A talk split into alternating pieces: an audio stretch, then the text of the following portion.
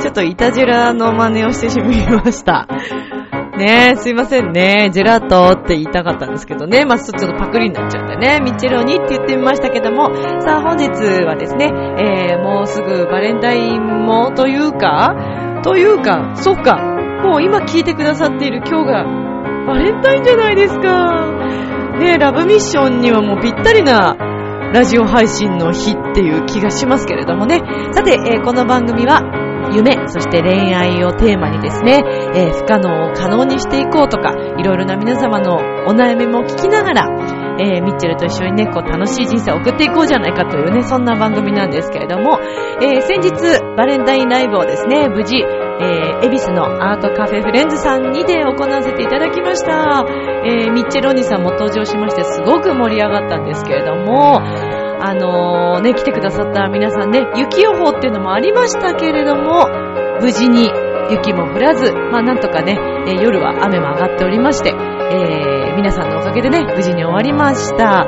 えー今日はまあちょっとそのライブのお話、そして、やっとやっとね、やっとというか、もうラブミッションにもぴったりなお便りが来ましたから、今日はご紹介したいと思います。この番組は、輝く人生を共に、研修、司会の株式会社ボイスコーポレーションの提供でお送りします。それでは今週も始まります。バレンタインナイト、ミッチェルのラブミッション、ミッチェローニー。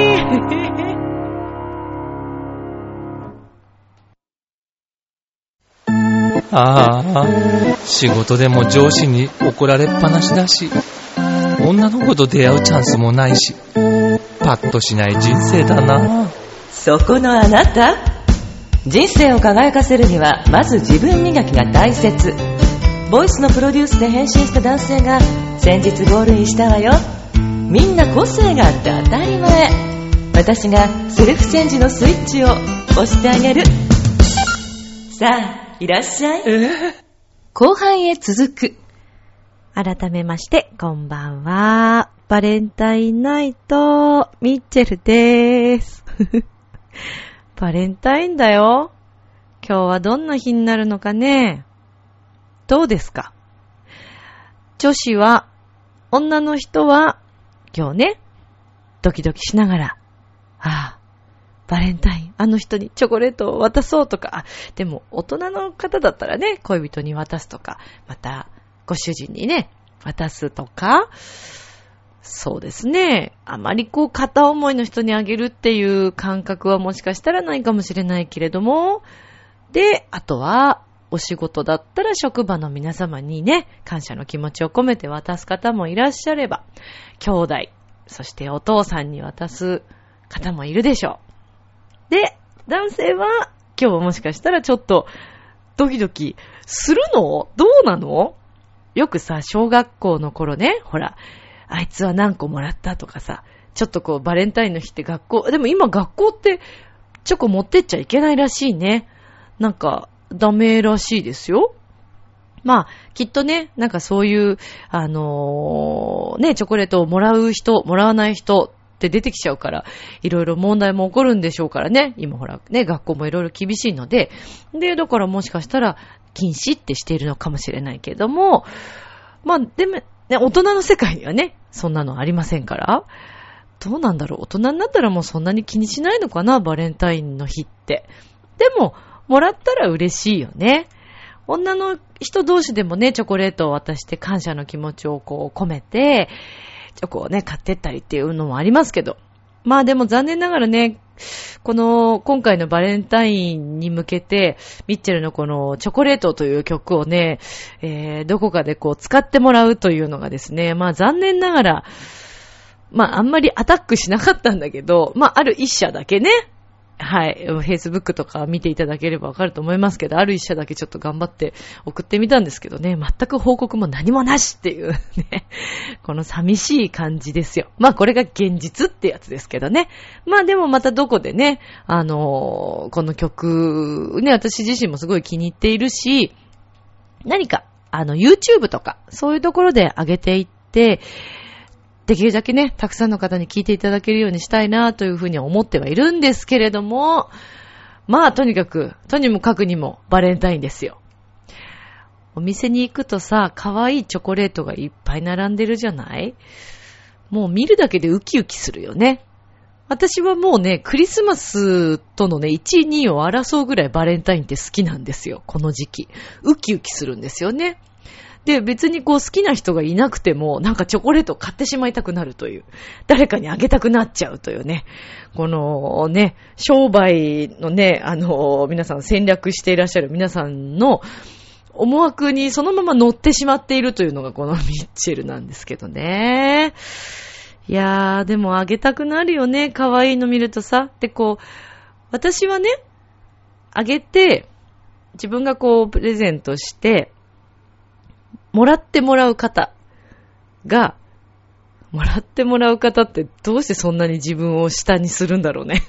でもね、もらっていただくわけだからね。いっか。なんかね、こう、嬉しい、喜んでる顔とかね、ありがとうって言ってくれるのがとっても嬉しくって、なんかそんな、ね、男性の笑顔が見たいなぁと思ってこうあげたくなってしまうんですけどもね。とか思ったら今本当に、うわぁなんか誰かにあげたいなとかすごい思っちゃった。今年は、そうだな、お世話になっている、えー、方々に、あの、プレゼントしようかなというふうに思っているんですけれどもね。そうなんですよ。なんですけど、ねえ、どうなの？みんなはどんなバレンタインでしょうか？はい。さあ、そしてこのね、この間、えー、2月の、6月じゃない、2月の6日、水曜日ね。まあ、雪予報が、1月の14日の成人式の日のね、雪を上回るほどの大雪なんじゃないかと言われておりましたけれども、まあ、なんとかね、あのー雪も降らずに、朝ちょっと雨がずっと降っててどうかなと思ったんですが、帰る頃にはまあ雨も上がっていましたので、なんとか、はい、何事もなくね、ライブを行うことができたんですけど、今回はバレンタインライブということで、恵比寿の、えーアートカフェフレンズさんというとってもおしゃれなね、お店をお借りして、ライブをさせていただきました。えー前回10月26日の、えー私のあのミニアルバムミッションの、えーレコ発ライブと同じメンバー、ちょっと1名、そうですね。あの、コントラバスの中川淳くんがですね、ちょっと残念ながら参加できなかったんですけども、そして、えーサックスのね、菅原さとみちゃんも友情出演をしてくれまして、そして前回のメンバーと同じく、ギター横太郎さん、えーバイオリンの岡崎翔子ちゃん、そして、ベースが、えー私たちのね、このミッションの P、プロデューサーでもあります、持田祐介さん。で、ピアノがコータさんでしょ？それから、ドラムが飯島正武さん。というメンバー。そして、プラス、今回は、ダンサーズを二人ですね、交えまして、はい、ピンキーズというね、かおりちゃんとひとみちゃんとみんなで盛り上がったわけですけどね。まあ今回もね、まあ相変わらずあのミッチェローニさんが乱入してきましてね。まあまあ、あの、でもね、本当に皆さんに盛り上げていただいて、私も楽しくライブを行うことができました。来てくださった皆様本当にありがとうございました。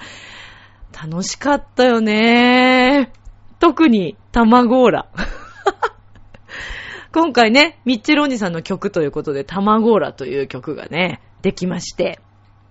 まあ、この曲はもともと、舞踏家の全財大輔さんというお友達がいるんですが、まあ、その全財さんの、全さんのライブで卵ーラという演目をやったんですね。で、その時に全さんの弟さんのシンガーソングライターの全財、えー、和也さん、和ピーというね、えー方がですね、まあ、シンガーソングライターで活躍をしていて、まあ、彼が、あの、メインのその卵ーラという曲をちょっと作ったんですけど、まあ、あのすごく短いバージョンというか、あの、抜粋してやっていたので、サビの部分はできてて、私はものすごい気に入ってたわけです、この部分を。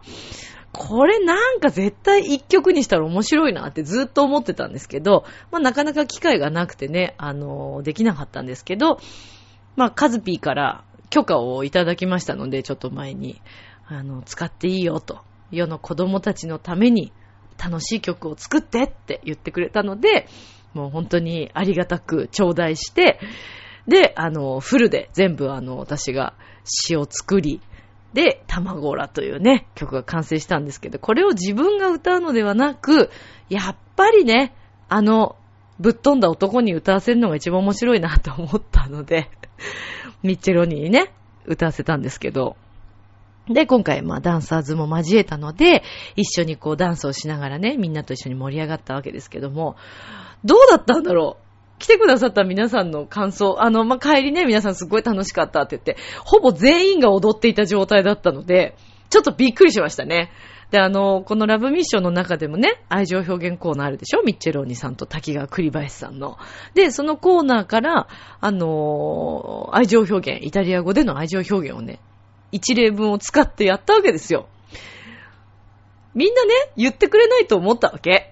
だってほら、文章なんてさ、みんな声に発することって難しいじゃない？あんなお客さんがたくさんいたら。なのにさ、みんな揃って言ってくれたんだよね。でね、私全然知らなかったんですけど、今回も、ま、えっ、ー、と、YouTube の、僕の旅立ちの YouTube、えー、映像を撮ってくれていた、千春ちゃんえー、もう一人ね、ひろみちゃんという方もいましたけども、今回は千春ちゃんがですね、また遊びに来てくれて、で、千春ちゃんにね、ビデオを頼んだわけ。で、撮ってくれたの。で、近々、もうちょっとしたらちょっと YouTube にアップしたいなと思ってるんですけど、皆さん楽しみにしててくださいね。でね、バンドのメンバーがね、すごい笑ってて、私それにびっくりしました。みんな結構ほら、あのー、スッとした感じでね、こう、イケメソな、かっこいい皆さんなんで、あんまりそんなに、そこまでね、もういつもやってることだから、ミッチェローには。あんまりこう、笑わないかなと思ってたんですけど、意外とみんな笑ってくれてて、私はそれにすごくびっくりしましたね。もう嬉しかったんですよ。本当に。男性のバンドのメンバーに笑ってもらえるって私結構なんかね、嬉しいんだよね。あ、笑ってくれた、みたいな。そうなんですよ。まあなんでね、自己満足なのかもしれないですけど、まあ、ミッチェローニさんの卵ーラもとりあえず今回初披露ということで、はい、無事に終わりました。で、今回もね、あの、バイオリンのショコちゃんもね、すごく活躍してくれて、えー、ゲスト出演のね、菅原さとみちゃんのラモーレベーロもすごく良かったし、もう、私は感無量です。ピンキーズのダンスも最高でした。まあ、こういったイベントはね、あの、しょっちゅうしょっちゅうできるものではないので、まあ、また、もっともっと、えー、次は早めにいろいろ準備をして、プロデュースをしていけたらなと思ってまして、まあ、クリスマスあたりにも一回今年できたらいいかなーなんて思ってるんですけどね。とにかくね、もうこのライブはもうみんなで盛り上がりたいライブなので、うん、あの、一人でもね、多くの方に参加していただけたらすごく嬉しいなと思ってるんですけどね。まあ今年も、ね、ちょっとこうまた初心に帰って、えー、2月後半、まあ3月からはですね、ミッチェル一人での活動ももっともっと増やしていきたいな、なんて思っている次第でございます。はい。とにかく、あの、遊びに来てくださった皆様にはもうほんと心から感謝を申し上げます。本当にありがとうございました。そして、えー、協力してくれたメンバー、えー、ね、ビデオ撮影も含めて、そしてスタッフとして活躍してくれた、活躍って言ったら申し訳ないんだけどね、カメラマンのまさやんと、えー、それから、歌手のですね、なおちゃんにも協力をしてもらいました。で、えっ、ー、と、なおちゃん、そしてピアノのこうたさん、そしてシンガーソングライターの、えー、セブンスピリットくんと、今度は2月の22日金曜日の夜にですね、えー、目黒にあります東京クラブさんというとってもおしゃれなお店で、えー、今回またライブをいたしますので、よかったらぜひ皆さん遊びに来てくださいね。あのー、3ステージになってまして、私たちの30章。まあ、まあ、歌の3人とピアノ1人なのでね、またちょっとライブ、前回のライブのこう盛り上がりっていうのとはまたちょっと雰囲気が違う、はい、あのー、ハーモニーが届けられたらいいなというふうに思っております。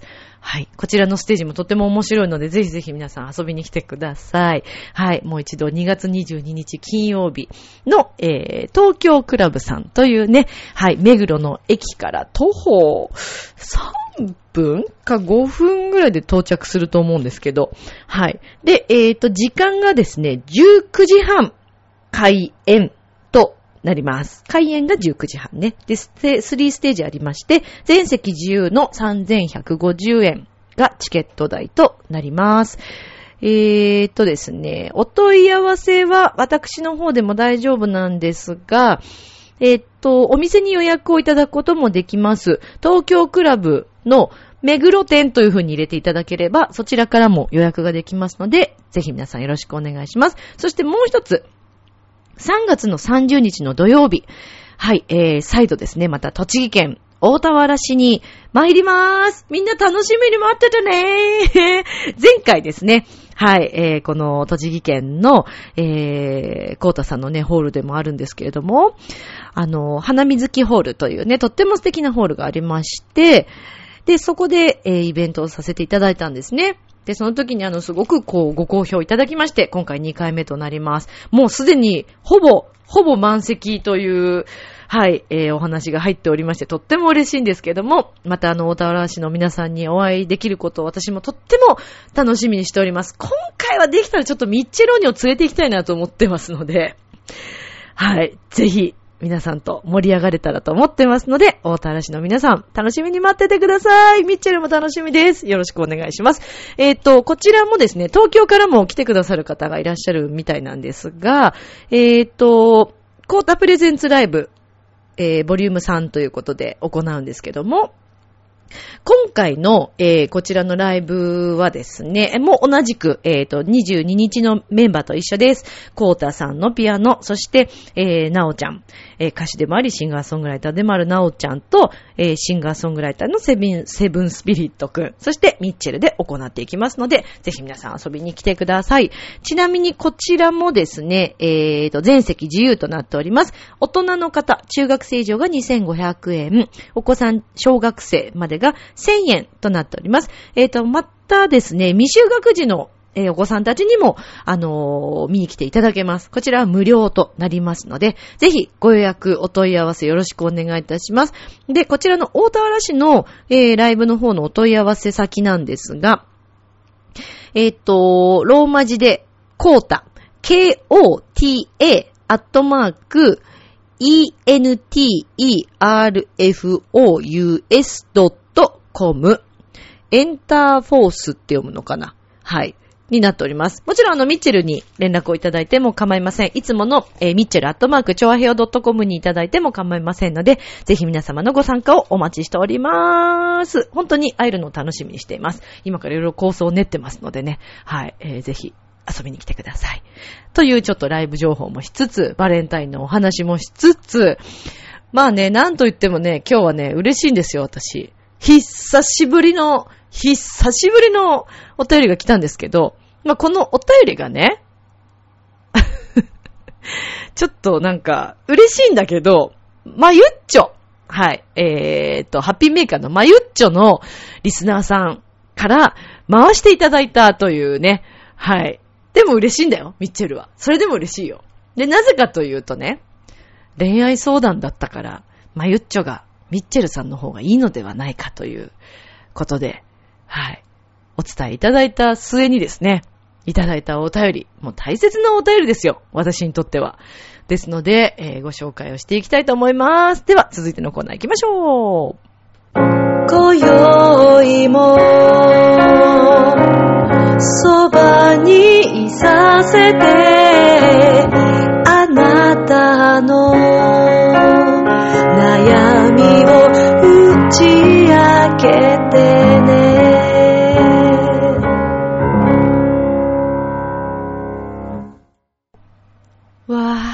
しぶりに聞いたな、この曲。っていうぐらい、だからお便りがないってことだよ。なんだよ。ちょっといじけるよ、ミッチェルは。まあ、いっか。じゃあ、今日のですね、はい、先ほどもお伝えしました通り、えー、私にお便りが来ました。とっても嬉しいです。嬉しいです じゃあね、早速読みたいと思いますよ。ラジオネーム、ペンタさん、ウェルカムペンタさん、ウェルカム、ウェルカム、ウェルカムすいませんね、こんなテンションでね。まあでもね、ちょっと読ませていただきますよ。はい、では行きます。はじめまして、ペンタと申します。こちらこそ、はじめまして、ミッチェルです。まゆっちょに勧められ、初めて投稿します。恋の話はミッチェルさんの方が良いと。以下、まゆっちょに送ったメールそのまま、転送します。どうか、このおバカなペンタにご意見なんぞいただけたら。ということで、えー、まゆっちょ、いや、ハッピーっていうとこでね、いただいてますけどもね。すいませんね、うち、ミッチェローニーでよろしくお願いしますね。ごめんね。ごめんね、ペンタさん。普通に行きますよ。久しぶりです。ペンタです。ね、これほら、まゆっちょにね、送ってたからね。14日はバレンタインデーということでね、今日ですね。正直、それどころではありません。このアンハッピーな状態をハッピーにしたくお便りします。ツイッターでもつぶやきましたが、恋をしました。今までの人生で一番強烈だと思います。でも、それは相手を好きになっても実らない恋です。正直に言います。相手は風俗嬢でした。幻滅する人、引いてしまう人いっぱいいるでしょうが聞いてほしいです。むしろ私がこういうことで私の気持ちを楽にさせてください。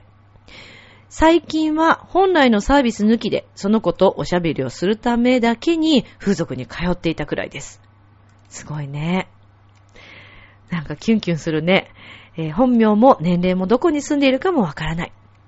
お店では現地名だし、年齢も偽りですからね。いいね。現地名なの？現地名だよね。そうだよね。現地名。あ、ちなみにね、あの、ミッチェルはですね、あの、iPhone のアプリでですね、えー、平野清盛の、あの、と恋愛をするっていうアプリをやってましてね。そちらもだから現地名ってことですよね。あ、そういうことじゃなくて。そういうことじゃないよね。はい、すいません。いただきます。もちろん、会えなくなる日が来るのも分かっていましたが、あまりにも突然でした。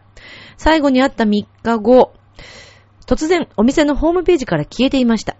お店に勇気を出して問い合わせもしました。一時退店です。復帰するかわかりません。要は、おやす、お店を辞めたのです。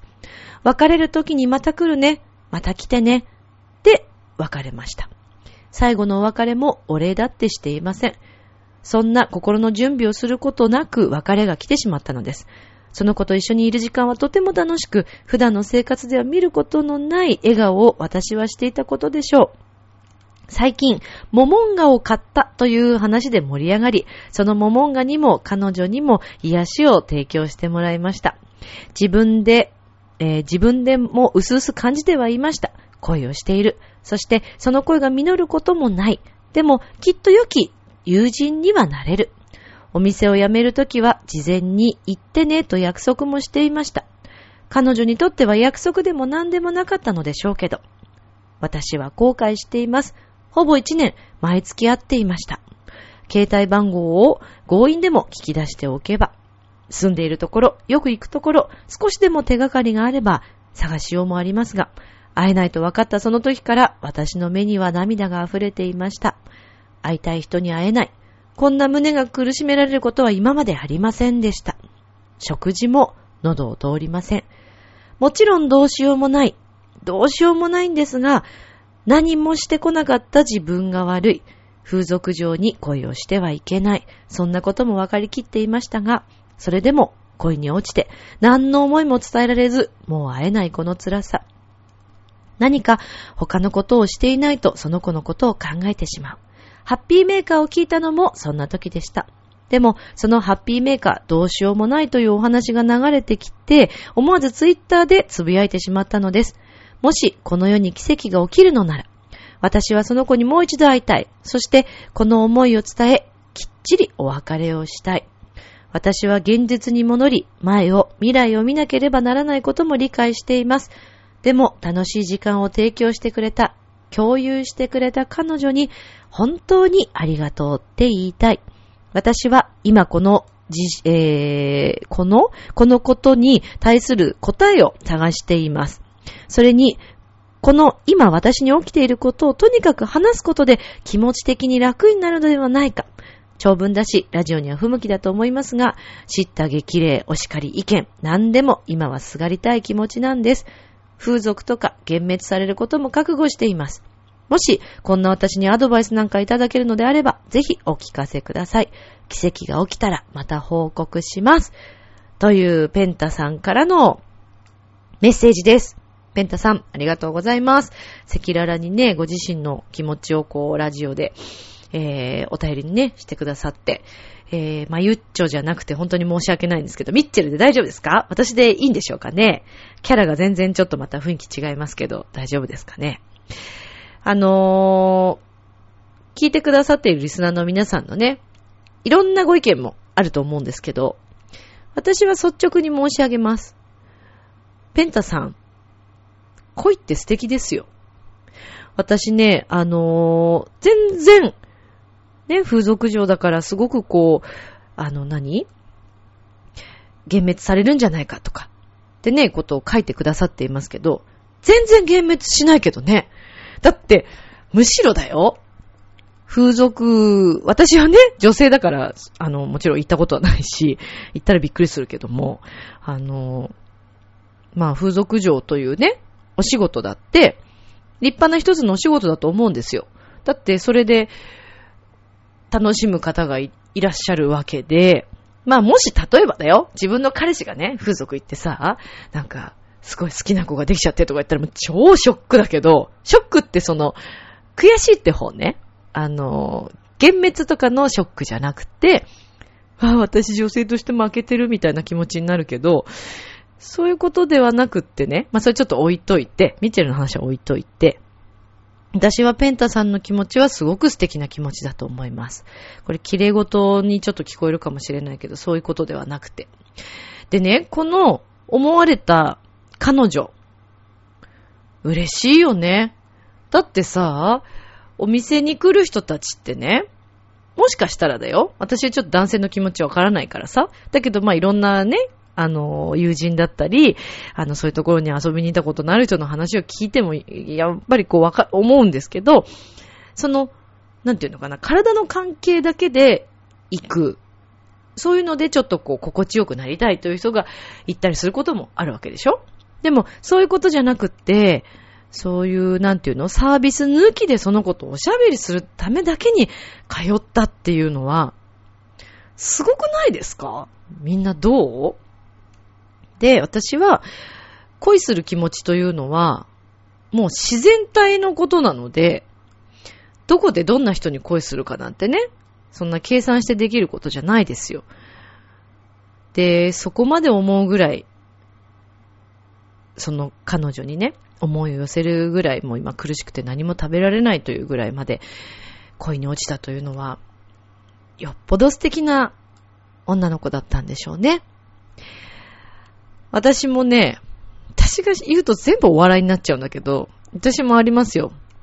ある某テーマパークでの出来事なんですけど、えー、その方はですね、まあ、役柄上、顔も全部ペンキみたいので塗ってて、塗りたくっていて、顔なんかよくわかんないんですよ。だけど、ちゃんと輪郭とか目とかを見ればわかるんですけど、恋しちゃってね。まあ、手紙を送ったんですけど、お返事をもらったんですよ。またそこで喜んじゃってね。まあその頃私は喉何も通らなかったっていう時期がありますけど、周りの人たちはバカだなと思ってたんでしょうね、きっとね。でもね、今思ってもね、いい思い出なんですよ、私にとって、それは。でもね、私の場合は全く知らない。もう、他人だからね。向こうにしてみたら、その方はもうショーに出てる一人のアーティストだったり、その、なんていうのかな、エンターテイナーですよね。でもさ、ペンタさんの場合は、もうお話もしてるわけだし、距離としては全然近いわけですよ。もしかしたらだよ。奇跡ってね、私ね、あの、起きると信じているんです。私も結構奇跡を起こして生きていますから。でね、奇跡ってね、起きるっていうね、あの、たまたまっていうのもあるかもしれないけどね、自分で起こすっていうこともできるんですよ、奇跡は。と私はそう思っているんですね。だから、まず、その彼女に対しての、えー、まあ、自分がそうやってね、あの、幻滅されちゃうんじゃないかとか、あの、何もできなかったなーって、こう、シュンとするのはそれはそれで置いといて、ではなくて、彼女の幸せとか、彼女がね、今どこで何をして、ちゃんと安全にね、あの、暮らしできてるのかなとか、それを思ってあげて、そして彼女に感謝の気持ちを持つんですよ。で、そういうのをずーっとしていたりすると、ある日突然ね、たまたまばったり道で会うことももしかしたらあるかもしれないし、もしかしたらまた別のお店にいるかもしれないし、でもきっと彼女も彼女で、そのお仕事をされていたというのは、きっと何か理由があったと思うんですよね。うーん、そうだな、風俗とか、そういう夜のお店に働いていらっしゃる皆さんって、例えばすごく大きな夢があって、お金がね、どうしても必要で働いてるっていうこともあるでしょうし、もしくは何かこう、あ、ね、自分に対してのこう、なんていうのかな、嫌気がさしって働いてるっていう人もいるかもしれないですよね。もう人生なんかどうにでもなれって思ってやってる人もいるかもしれないし、それはもちろんその方様々なので、そこはもちろんわからないところですけども、でもその彼女は、あくまでも、そのお店にいる時っていうのは、もちろん体を目的として来ている人たちがたくさんいたわけだから、そんな中でペンタさんだけはね、そうじゃなくて、自分とお話をするためだけに通っていてくれたっていうことも分かってると思うので、嬉しかったと思うんですよね。うん。で、だからといって、まあ、正直、ね、ペンタさん傷つかないでね、正直、それがお互い両思いになって恋愛に発展するかどうかっていうのは分からない。思ってくれたのはありがとうって思うかもしれないけど、それが恋愛に発展するかどうかっていうのはもちろんわかんないですよね。何せそういうお店でやっぱり働いているということを、もしかしたらこう、引け目に感じてるあの、女の子だっているかもしれないですからね。だからそんな私なんてって思ってる人もいるかもしれないし、お客さんの一人っていうふうに思っている女の子もいるかもしれないし、それはわからないけども、縁があって、そうやってそこのお店で出会って、もう会ってるわけですから、会った時点で私はもうそれは縁がある人だと思います。ペンタさんにも、彼女にも必要だった、お互いね、必要だった存在だったんじゃないかななんて私は思っちゃうんですけど、リスナーの皆さんはどうお考えでしょうかね？考え方ってほんといろいろで、ね、それがね、綺麗事じゃん、ミッチェル何言ってんのって思う人もいるかもしれない。でもね、ペンタさん私はこれ本気で喋ってますよ。全然綺麗事じゃない。ラブミッションのファンになってもらおうと思って言ってるわけではない。愛することに時速300キロを掲げ掲げているね、ミッチェルですから、私は本気でこういう話はします。言っときます。リスナーの皆さん、ペンタさんだけじゃなくて、聞いてくださってるリスナーの皆さんに申し上げます。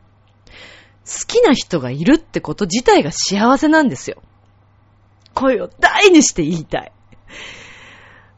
なんかね、珍しくミッチェルね、今そんなにこうね、うわーって走るぐらい思える人っていうのが、ちょっと今、ちょっと停滞中なんですけど、好きな人がいるときはさ、もうさ、本当にさ、もうなんかもう生きてんのも嫌になるときもあったわけです。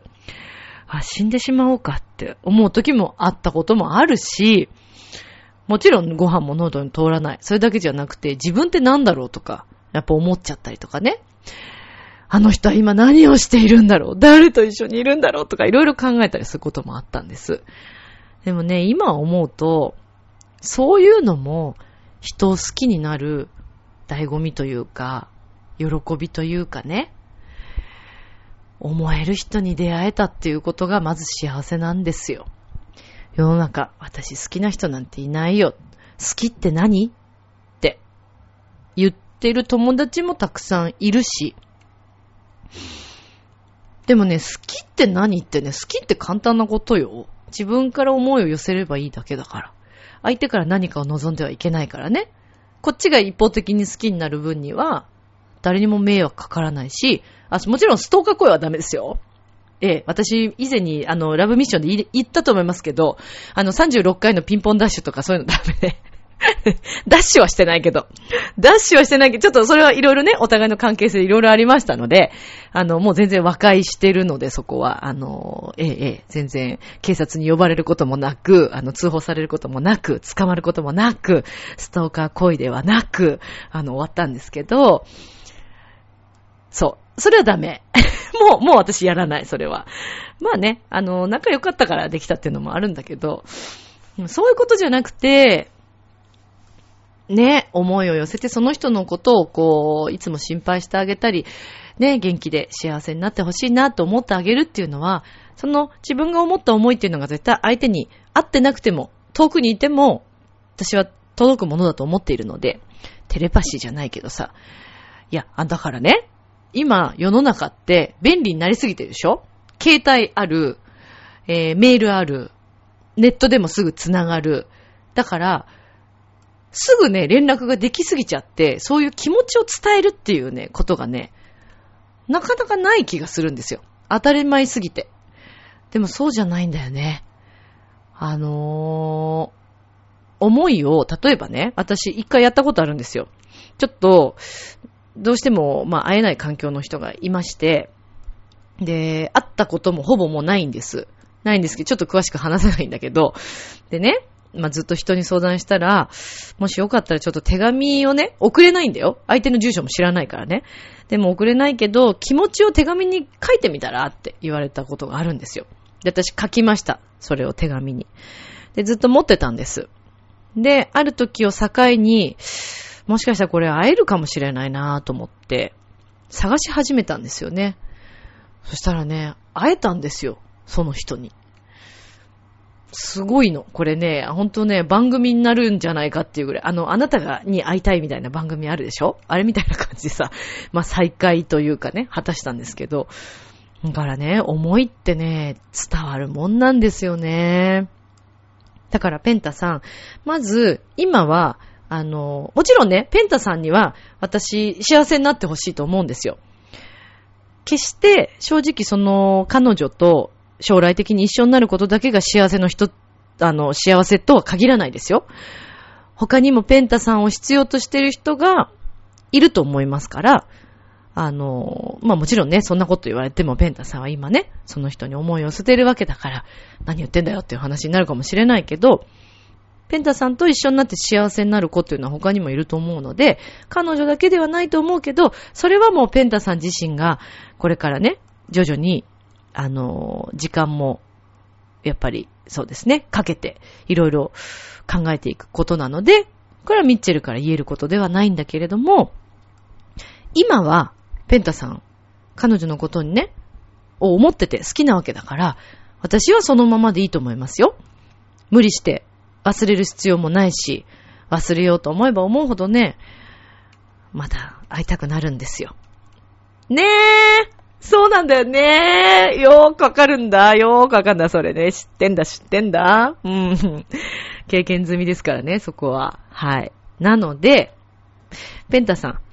まず、彼女への感謝の気持ちを、ずっとこうね、毎日、まあ、寝る前とかでもいいからさ、ちょっと口に出してもいいと思うし、ね、他の人いると何言ってんのって思われちゃうからね、こう、一人の時にさ、思ってみたりとかね。こう、星空を見ながらさ、彼女のことをこう思い出して、彼女にありがとうって、今どうしてんの？なんて言ってみたりとか。もしかしたらまた再会することあるかもしれないですよ。ね、彼女も黙って、そのお店を辞めてったのには何か理由があるんでしょうし、彼女の気持ちは彼女にしかわからない。ペンタさんとお付き合いをしよう、したいって思っているかどうかというのもわかんない。それは彼女しかわからない。でも、ペンタさんの気持ちは大切にした方がいいと思います。私は応援しますけどね。うん。だから、そうだな。奇跡が起きるといいですね。私も不可能を可能にする女ですから、えー、私一回ありますよ、奇跡。ちょっともう二度と会えないかもって思ってたね。あの、まあ、その、ピンポン36回の人ですけど、あの、たまたまね、その日はでもね、ちょっとなんかその人と関わるようなことに、なんて言ったらいいのかな。本人とは会えないよ。もちろんその日は本人とは絶対会えない日なんだけど、なんかすごい考えてたんですよ。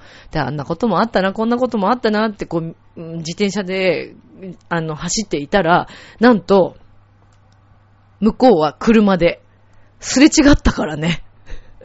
お互いに気づいて、はっ、で、顔も見合わせて、で、後で即メール。元気？なんて言って。すんごい久しぶりだったんだけど、その再会は。ねえ。だからね、そういうこともあるんですよ。ペンタさん。私は応援します。奇跡は起きる、起こすものだから、頑張って。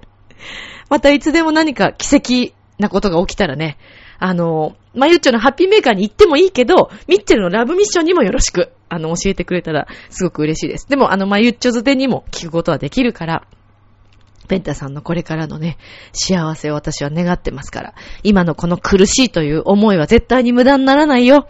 応援してるよ。はい。幸せになってくださいね。で、その気持ちを大切にしてください。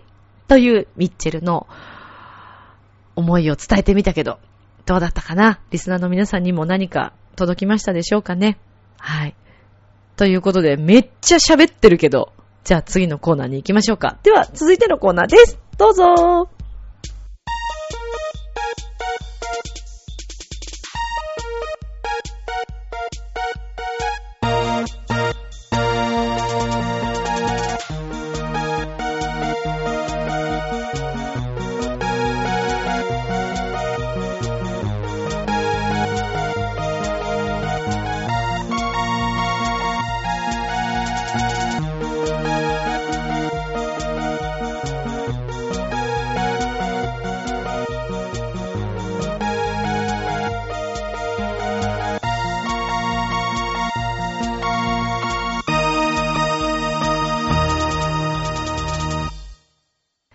皆さんこんばんは、滝川栗林です。えーこのところ、私の恋愛のお話がとても多すぎて、リスナーの皆さんには本当にご迷惑をおかけしております。えーでも、滝川栗林、柳島さんと、幸せです。えーでは、えー今日もですね、解説をしてくださる方ご紹介したいと思います。ミッチェローニさんです。どうぞ。何あんですか？たさ、はい。あなたね、はい、えーっと、アナウンサーですよね。え、そうですね。まあ、赤裸々にね、いろいろ語るよね。そうですねまあまあいいや、どうでもいいけど、あどうも皆さんこんばんはね。ボンジョールノじゃなくて、ボナセーラね。ミッチェローニですね。どうもこんばんはこんばんは。はなんでミッチェルンさん、そんな今日笑ってるんですかえ、笑、え、笑うよ、えだってさ。あそうですか？なた様子変だもん、このところ。そんなことないですよリスナーさんもみんなそう思うでしょ。いや、そんなこと、ねそんなことないですよね、リスナーの皆さん。えいかがでしょうか？です、です、です。ほら、おかしいよ。だってねあの、どっちかっていうと、そのキャラが僕だったはず。あ、そうです。うんしたっけ、うんええなんか知らないうちにね、はい。滝川さんがそういうことになっててね、でどっちがミッチェロンだかよくわかんなくいや、なってきてそれはないですす。なんかええ最近だってミッチェロンにまともでしょ？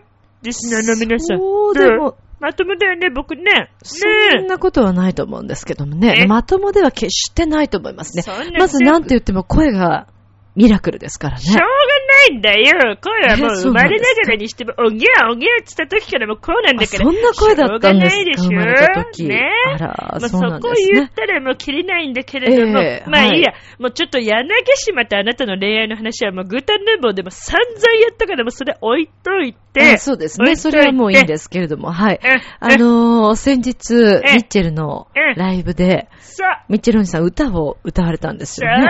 なのよ。歌ったのよ。ね歌ったんですねあの、前在和也くんと、はいミッチェルがね、ええ僕に作ってくれたはい。歌、はい。題名が、はい。卵ら。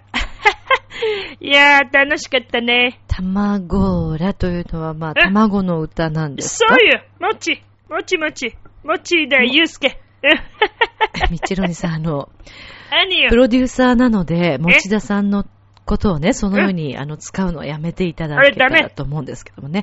ミッチェルに怒られますよ。あ、怒られちゃうの、ねあ、じゃあダメだね。それダメだね。そうですねまあ撤回してもダメですねもうね、流れちゃってるから、もうなんとも直しようがないあ、んまあそうだけれども。ですけれどもね。まあね、はい。あのー、卵らね、ええみんなで一緒に盛り上がってもらってね、可愛いピンキーズのね、二人もね、そうなんですね盛り上げてくれたんだけどもね、ピンキーズ今回はあはいの、滝川さん出番なかったね。そうですね。まあ、特に、ねあの、そこまで出ていこうというふうにも、ミッチェルお兄さんほどは思わなかったので。なんでよえ出てきなさいよそこはもうミッチェルお兄さんお任せしたんですけれどもあそうね。あの、やっぱりミッチェルのライブなんでね。私は、あの、あくまでもアナウンサーなので。何気取ってんのよ。はい気取ってるわけじゃないんですけどもねまあ、とにかくね、あの、はい無事に終わりましたっていうことなんだけれども、はいあまあ今日はね、バレンタインっていうこともあるから、はい。まあ愛情表現をね、また久しぶりにがっつりしっかりね、ばっちりね、はい。もっちりね、いやもういいね、もういいですまあやっていこうかなと思ってるんだけども、どうかな？え、い。いと思いますね。あの、一緒にやっていただけたらと思うんですけど。え、まあす、バレンるタインというのはちなみにイタリア語で何か言い方はあるんですか？ちょっはい。と、何ですか？さんする？それ。いや、スルーというか、もね。うスルーする以外に何がえ？あるんですか？何がって拾ってよ、あなたアナウンサーなんでしょ？拾って？まあ、まあ、そうなんですけども、ねえね。まあ、拾えるものと拾えないものっていうのは世の中ありますよえ。ね。ズドーンつってね、もうそれ言われたらもう何にも言えないけどね。そうですか？ね。えうん。じゃあいいや。はいじゃあ、なんだって？何の質問だっけ？えいや、ですから、あのーうんバレンタインというのは、はいはいイ。タリア語で何か言い方はあるんですか？はい、あります。えあーっとですすねね、はいえー、バレンタインのことをね、はい。バレンティーノというのがイタリア語なんだけれども、バレンティーノ。まあ、あの、はい。よく、英語でみんなハッピーバレンタインっていうね、そうですね。これをね、イタリア語で言うという言い方もあるんですね。あ、そうなんですね。ええじゃあ、ぜひ教えていただけますでしょうか。ええ、なんか今日は結構真面目な感じだけどね。そうですね ね、ミチェロニとしてはやりがいがあるけどね。あそうですか？えーちなみに、えーっと、はいイタリア語でバレンタイン、ハッピーバレンタインというとどういうふうに言うかというと、はい。フェリーチェ・サン・バレンティーノ。フェリーチェ・サン・バレンティーノ。もしくは、はいブオン・サン・バレンティーノ。ブオン・サン・バレンティーノ。このね、こんな感じでね、はい。えー、ハッピーバレンタインのことを言うんですね。すねちょっと、ちょっと滝川さん言ってごらんよ。わか言りました。ってごらんなさいな。わかりました。じゃあ、ねえーフェリチェ・サンバレンティーノ。うん。フェリチェ・サンバレンティーノ。えーもしくは、うん。ブオン・サンバレンティーノ。なんだ？ブオン・サンバレンティーノ。これでいいですか？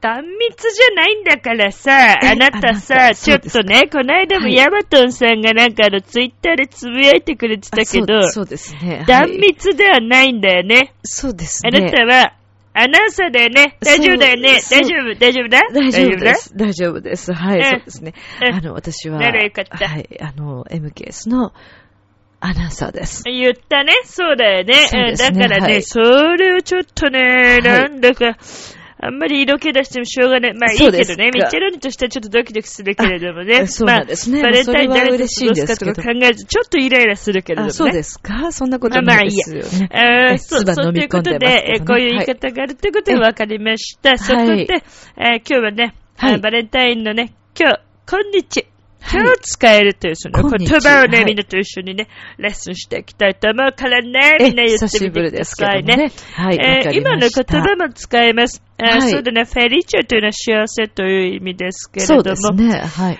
えーフェリチェの方を使っていこうかな、じゃあね。はい、わかりまえーした。先ほど今みんなに言ってもらった、はいえーこのフェリーチェ、えーサンバレンティーノね。はいこっちを使って、はいさらに、さらにもう一声ね。ハッピーバレンタインという言葉ともう一個ちょっと付け加えて、はいチ。ョコレートと一緒にね、渡してほしいと思いまあすので。いいですね。ははい。い。えー、ちょっとね、じゃあ一例文、今はい日久しぶりに行ってみたいと思います。そうですねはいじゃあ一例文はこちら。はい。フェリチェ・サン・バレンティーノ、ミ・バーチ。フェリチェ・サン・バレンティーノ、ミ・バーチ。チュ、チュ、チュ、チュ、チュ、チュ。はい。あの、はいと言われましてもや、最後のチュチュチュチュっていうのは一体何なんですか？いやいや、だからね、ミ・バーチというのは、はい。私にキスしてっていうね、そういう意味。あそうなんですねだから、まあ、はいあの、よかったらね、もう一声チュチュチュチュっていうことでね。それいりますか？あ笑いが取れるかもしれない。まあでもこれは女性の皆さんはあまりやらない方がいい。そうでしょうねミッチェルにはそう思うね。ええ、いらないと思いミッますよ。チェルならやりかねない。いややったらいらないんじゃない面白いかもしれないけど、ミッチェル兄としては女性の皆さんにはやってほしくない。ええええまあそういうことでね。そうです受け狙ね。いで行くならいいかもしれないっていうことね。必要なんですか？だから滝川さんはチュチュチュチュはいらないよ。私は。言いませんけどもね。うん、だろうね。意味があっても絶対に言いませんけれどもうん知って。る知ってる。まあうんでも、せっかくなので。ああ、あええ。言ってみたらどう？じゃあ、ね。そうですね。じゃあ、はい、言わせていただきます。じゃあ、本日の一例分失礼いたします。はい、どうぞ。フェリチェ・サンバレンティーノ・うん。ミ・バチ。フェリチェ・サンバレンティーノ・なんだ？ミ・バチ。どうですか？いやー、だから、いや、もうなんか、ほてってきちゃって、はい。断密じゃねえっつってんの。いや、それは分かってるよね。え、分かってますけあども、ね。なたいつからそんなあのなんかアダルティーな感じの路線に走ったんですか？いや、もともとどちらかというと、まあ、アアダルティーな要素は持ち揃えていたと思うんですけどね、私は。そうそうだっけ、はいええあそう、あそうっすか。あまあ ね、わかりました。まあ、ということでね、まあはい今日、あ皆さんにはね、本当にあの楽しくて、あー輝かしいね、はい。そうね、フェリチェ・サンバレンティーノ送ってほしいと思いますからね。はい、そうですね。みんなね、よろしくねあ。なんかあそこでね、横でニヤニヤしてる変な浅黒いね、あ、いや、柳島って男がいるけど、まあもういいけどね、それはいねなんて言ってんだよ、お前は。いや、どうもごめんなさいね。何笑ってんだよ、あんたもね。え？そ、そ、そろそろ？そろそろだからもう帰ってバレンティーノしたいんでしょ？二人でね。そそうですね。わかってるわかってる。え、そちょっとそういうところも、あ なんで笑って、何がサンキューだよ？もう本当にもうよくわかんないけど、あっちの方でサンキュー言ってるけどね、あの男がね。ね。かっこいいですまあ。ということで、えー皆はいさんね、本当に素敵なバレンタインをね、送ってくださいね。そうですね。えーフェリチェ・サンバレンティーノ。じゃあね、チャオ、はい今日普通に呼ばれるからね。チえャオ、チちょっとャオ。早く帰りたそうですけども、チャオ、チャオ。フェリチェ、サン、バレンティーノ。チャオ。だから断密かっつーの。そうです。ええねえ、楽しんでる？諦めたりしてない？チョアヘヨ .com を聞いているそこのあなた。ミッチェルと一緒に、ラブミッション。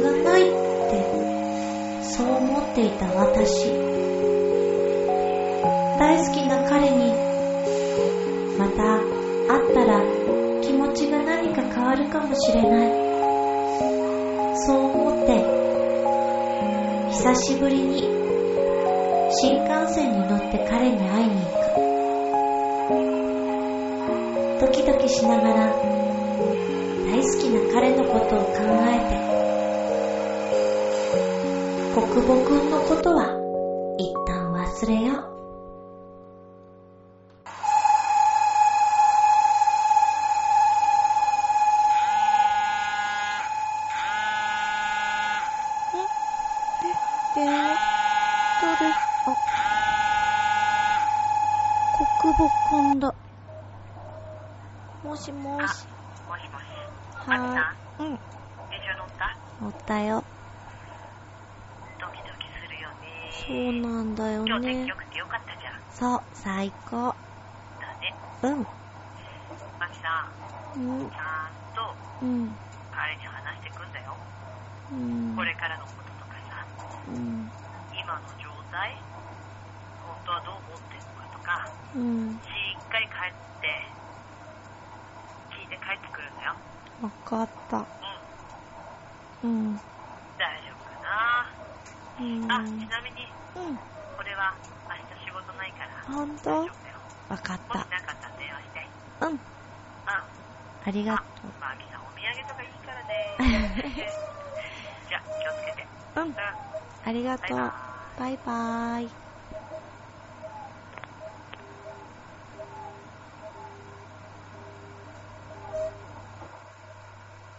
結局、なんか、やっぱり国母くんって、いつも近くにいるような。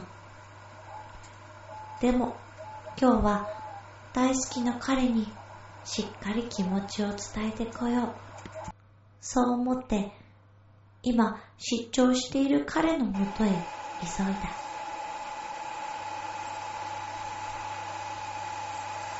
到着する直前、メールでやり取りをする私と彼。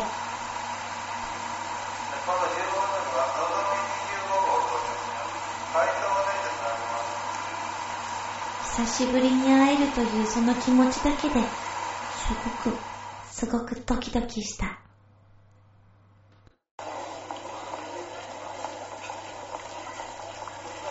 あ、大輝、お待たせ。お、久しぶり。久しぶり。よく来たね。よしよし。じゃあ、行こうか。ね。うん。やっぱり嬉しい。そして、彼のぬくもりを感じながら、私たちはレストランに行った。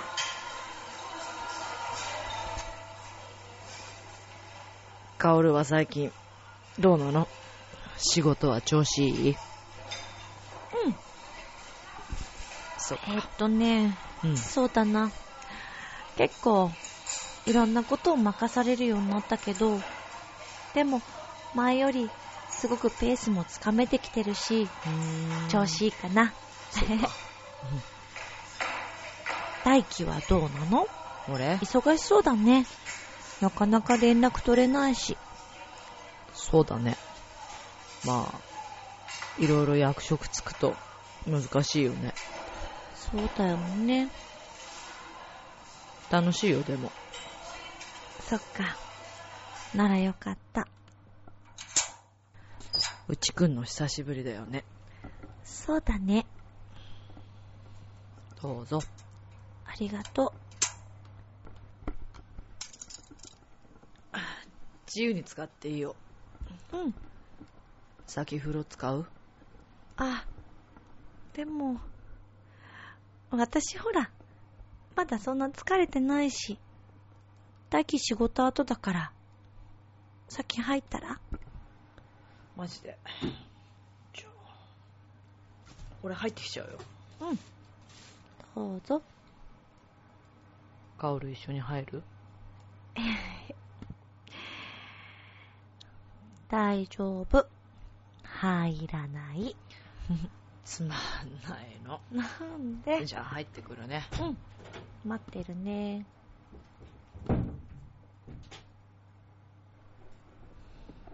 なんかすっごくドキドキするな。やっぱり、彼と一緒にいるってすっごく幸せ。今日はこれから夜が長いな。楽しみだな。どうしよっかな。テレビでもつけよっかな。よいしょ。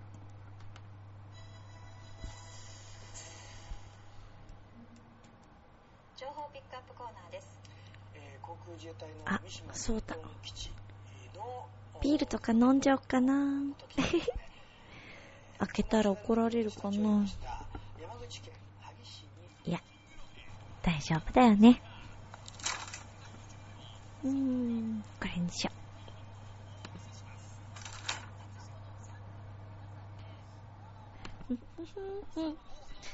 う。よし。なんか準備しよっかな。うーん。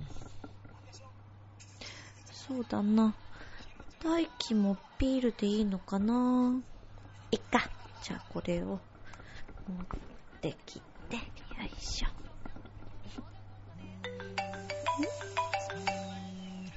んあれ？大輝の携帯かな？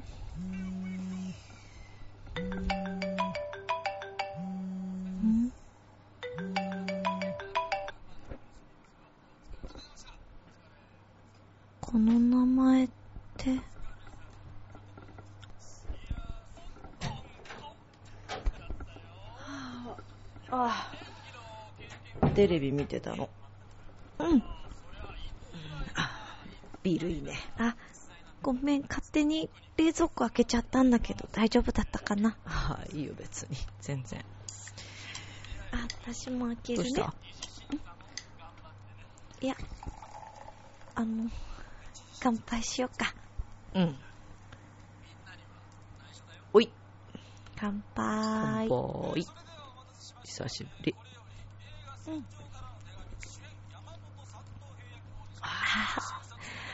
風呂上がりはいいね。美味しいね。カオル？うん。なんか、どうしたの？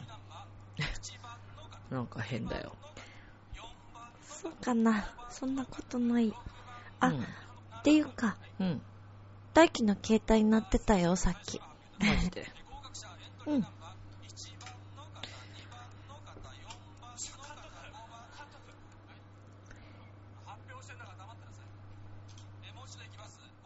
あの、うん？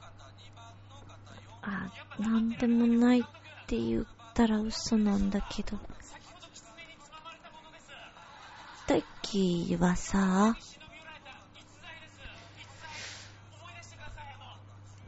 毎日こっちでどんな感じなの？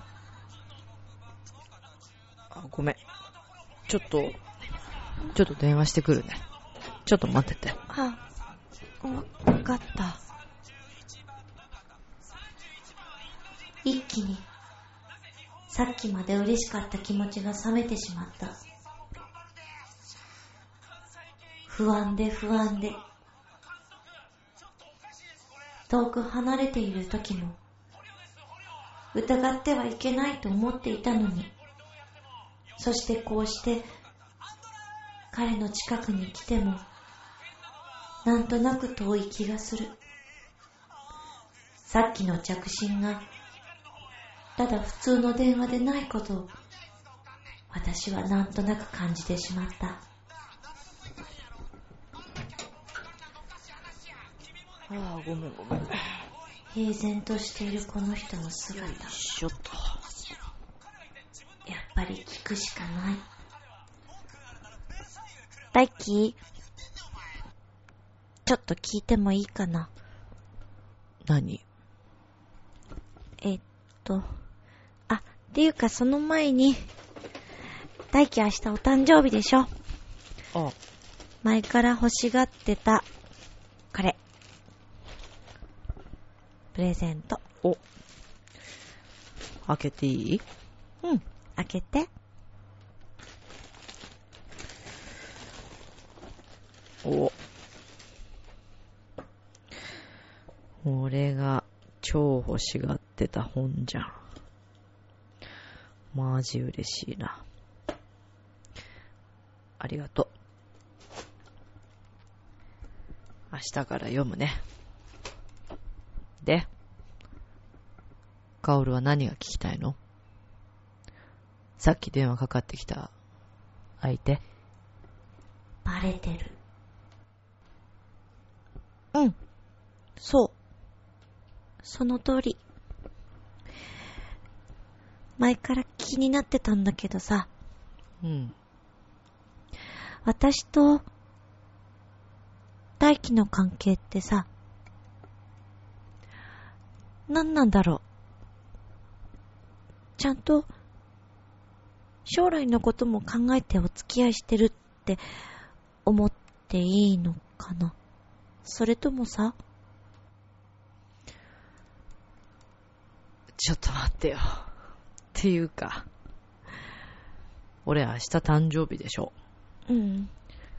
何しに来たの、カオル。え、それを問い詰めに来たわけ？いや、あの、そういうことじゃないんだけど、いいや、そうでしょ。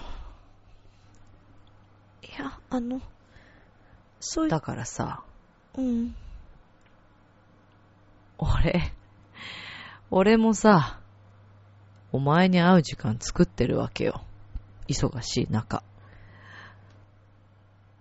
大輝それって、それっておかしいと思わない？そうかな。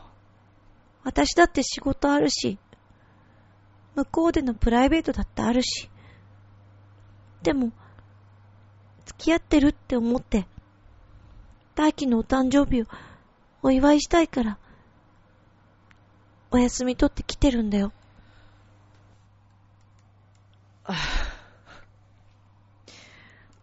カオルさ、付き合うとかさ、付き合わないとかさ。え、そういう問題じゃなくて、え？カオルはさ、俺に抱いてほしいんでしょ？それで来たんだよね。あの、大輝なんかおかしいよ。何が？大輝そんな人じゃなかったよ。俺は昔から変わってないけど。え？そのために来たんじゃないの？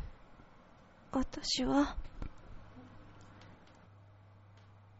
私は彼のことが大好きで、彼のお誕生日をお祝いしたくて、そして来たのに、問い詰めた自分がおかしかったのかなって、急に反省し始めた。本当は彼が言ってることがおかしい。そう分かっているのに。おいでよ、カオル。うん、うん。半信半疑のまま。結局私は大好きな人に身を委ねるしかなかった。でも、何かが違う。昔の彼ではない。私はもしかしたら都合のいい女なのかもしれない。そう思った瞬間に、なぜか、国母くん助けてって、そう叫んでいる自分がいた。ごめん。ごめん、大輝。なんだよ。私、やっぱり無理。何が？私の見てきた大輝が、私の見てきた大輝じゃないから。知らねえよ、そんなこと。人の誕生日の前の日にさ、こんな気分害されるわけ。信じらんね違うの。え。何が？私は、私は大輝のこと、大好きだよ。じゃあなんだよ。なんなんだよ。なんか、今日の大輝、強引だよ。さっきの電話だって。結局あの子とまだ続いてたんじゃ。うんるせえよ。お前に関係ねえだろ。関係なくないよ。じゃあなんだよ。何様のつもりなの？別に俺たち結婚してるわけじゃねえし。大輝、は？私、がっかりした。何が？そんな、そんな大輝に気づかなかった自分に、幻滅した。帰る。待てよ。やめて。話して。今から帰ったって電車なんかねえよ。一緒に入れないよ。大輝怖いもん。怖くて悪かったな。お前がのこのこついてくるのが悪いんだろ。どういうこと？男の家来るっていうのはよ。わかってんだろ。大輝。早やく。だ。何がだよ。大輝。国母くん。国母くん助けて。私、私どうにかなっちゃいそう。やめて。うるせえよ。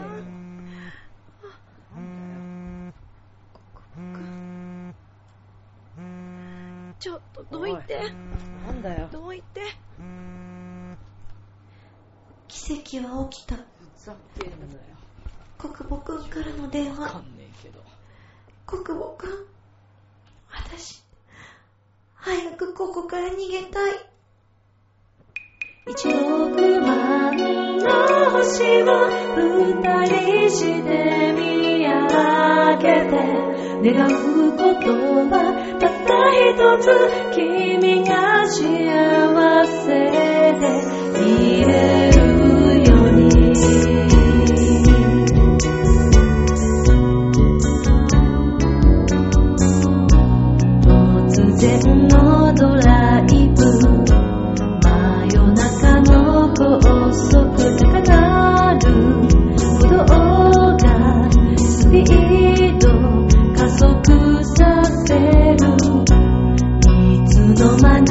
に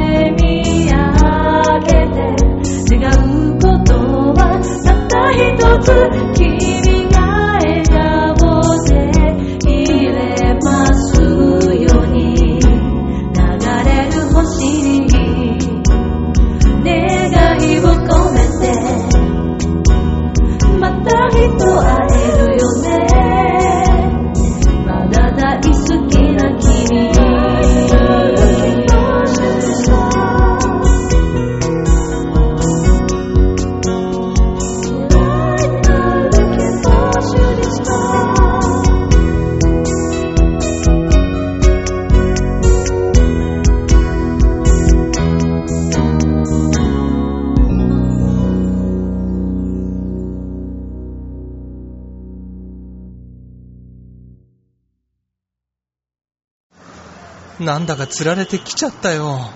なんであんなイケメンまでいるんだ？あなた自分を分かってる？第一印象って何で決まるか知ってる？コミュニケーションの始まりは何だと思う？誰でも変われるチャンスはあるのよ。あるのよ。それから数ヶ月後。自分らしさを自分で見つける。なんて素晴らしいんだ。恋も仕事も今最高にノリノリだぜ。スイッチをします。ボイスコーポレーション明日もスマイルでラブミッション今日もありがとうジョアヘヨ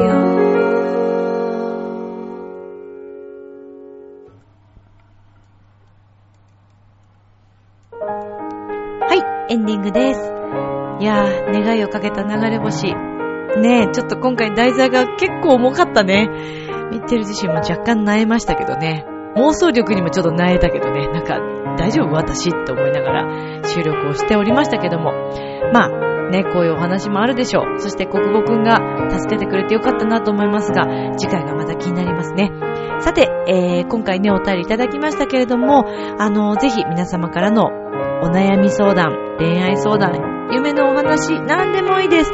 えー、気持ちが楽になるのであれば、ミッチェルはとっても嬉しいので、いつでもお便りください。えー、ミッチェルアットマーク、チョアヘア .com、miccele アットマーク、チョアヘア .com までお願いいたします。